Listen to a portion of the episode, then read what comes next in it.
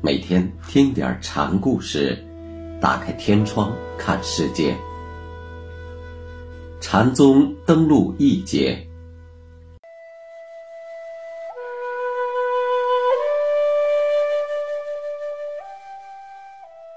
今天讲南泉普愿禅师的第四个故事，题目是文殊普贤打架。有一次，南泉上堂讲法说：“昨天夜里三更时，文殊、普贤两位菩萨在寺里打起来了。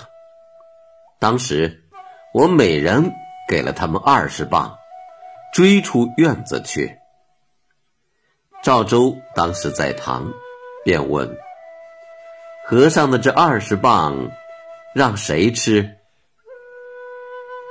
你且说一说，王老师错在哪儿了？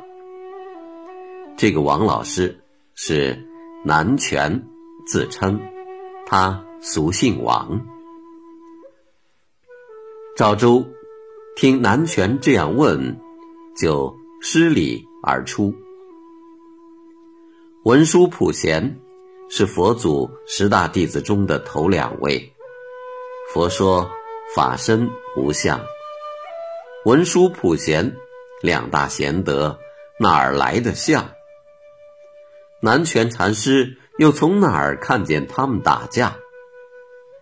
各打二十棒，那更是子虚乌有的事了。南泉禅师这样说，是用瞎扯来考验弟子对法身无相的误解。赵州和尚的问话，正是参破了这一点。文殊普贤，既然没有身相吃你的棒子，那这二十大棒，让谁受着呢？